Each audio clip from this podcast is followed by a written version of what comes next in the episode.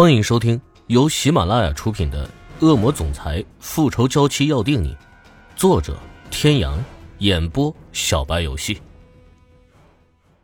第二百三十三集，一声尖叫引来了会场内其他人的侧目。正跟一个女人打得火热的厉海龙转头，正好看见艾琳娜把一个女人浇成了落汤鸡，挑了挑眉：“哎呦，厉总，那个女人是你的女伴吧？”你赶紧叫他停手吧！那个女孩是 Z 市王家的女儿，惹了她可没好果子吃。听说她父亲可是有黑道背景的。厉海龙闻言轻笑一声：“黑道吗？那可不正好。”他摇晃着手里的红酒杯，如一只优雅的丛林猎豹般轻轻的走了过去。围在王小姐周围的几个小姐见厉海龙走了过来，纷纷大叫了起来：“厉总，快叫他住手！”你这是哪里找来的乡下土包子？竟然敢这么对王姐姐！厉海龙一听这话，脸色顿时一沉。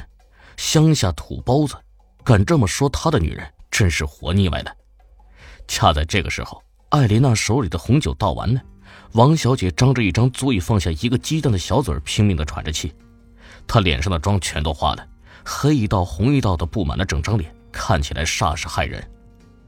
厉海龙走到艾琳娜的身边，举了举红酒杯，宠溺的道：“宝贝儿，还要不要？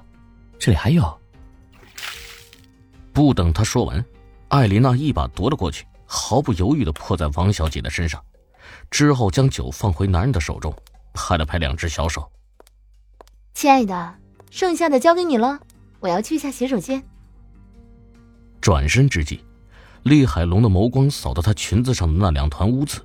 眸底微微一沉，王小姐受此奇耻大辱，眼见着女人淡定的身影即将消失在拐角处，她大叫着扑了上去：“你这个贱女人，看我今天不打死你！”厉海龙适时的伸出一条腿，王小姐的身体向前一扑，华丽丽的和地面来了一个亲密接触。在我面前也敢口出狂言，有本事！让你老爹来找我。其他几个小姐见厉海龙脸色阴鸷，都不敢再说话，生怕一句话说不对被这位爷惦记上。他们当中也就属王家的实力最强，可看厉海龙根本就不把王小姐放在眼里的态度，谁还敢为王小姐说话呢？你们难道是想等着我叫人把他丢出去？他们心里同时一惊。手忙脚乱的上前，将趴在地上装死的王小姐扶了起来，一同出了会场。这一个小小的闹剧，并没有对酒会造成多大的影响。眼看着时间马上就要到了，酒会的举办方却迟迟不见动静。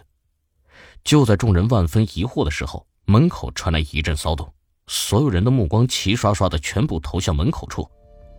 出现在众人视线当中的，又是一堆俊男靓女。巧合的是，跟之前那对一样。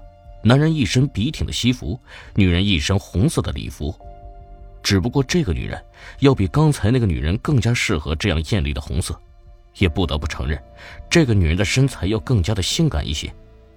贴合身材的低胸设计，让她胸前的饱满几乎呼之欲出，所有男人的目光全都紧紧的盯着那一对傲人的双峰，心里都在歪歪着。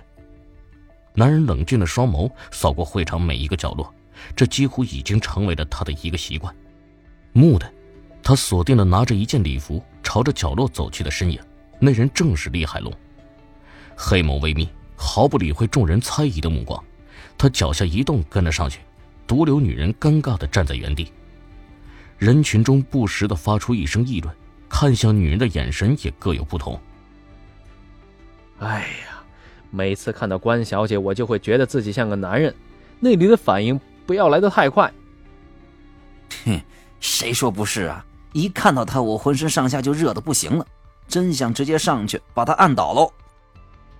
私语声如春潮般充斥在会场的每个角落，无论关莲娜走到哪里，这样的议论声时不时的就会钻进她的耳里，可她却一丁点办法都没有，唯有忍耐。不过这欧总也真能忍呐。这女人之前给他戴了那么多顶绿帽子，每次出席这种场合还带着他，真不知道他是怎么想的。嘿，这个你们就都不知道了吧？快说说。其实说起来，未必知道的能有多少。毕竟欧胜天不曾将有关于池小雨的任何讯息透露给外界，这些人不过是以此来求得别人的关注罢了。不过，相比于厉海龙来说，欧胜天又实在是太过洁身自好。他身边的女人除了关莲娜，再也没有过其他的女人。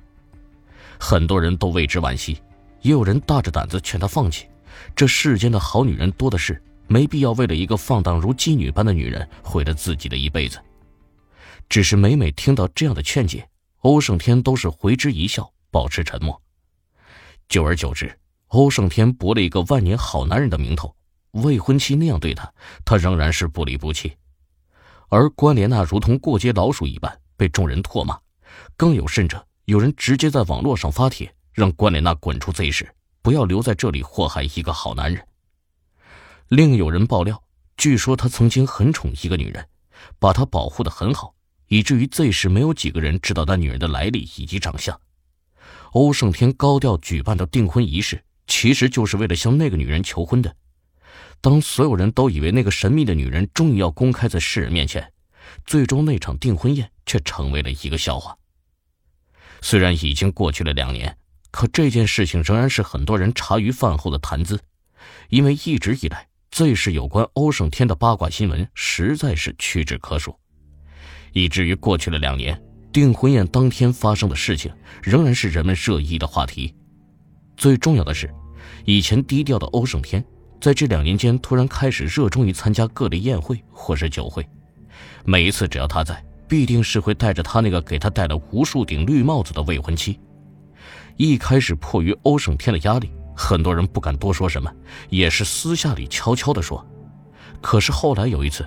几个贵妇在洗手间里闲聊的时候，被关莲娜听了个正着，于是几人在洗手间里大打出手。那些贵妇当然不是关莲娜的对手，最后都负了伤。这样一来，牵扯了几个大家族，事情自然是无法隐瞒得住。几个阔太太又哭又闹，仗着有自家老公撑腰，当时便去找了欧胜天，要求给个说法。原本以为欧胜天即便是不待见。但这种公共场合至少也会顾及面子，所以关莲娜并没有放在心上，等着欧胜天替她说话。可她没有想到，欧胜天居然二话没说，承担了所有的医药费，并让她当众给那几个贵妇道歉。从那以后，背地里的议论便转到明面上来。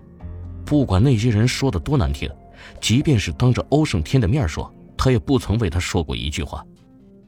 一开始满心欢喜的跟着他参加各种宴会。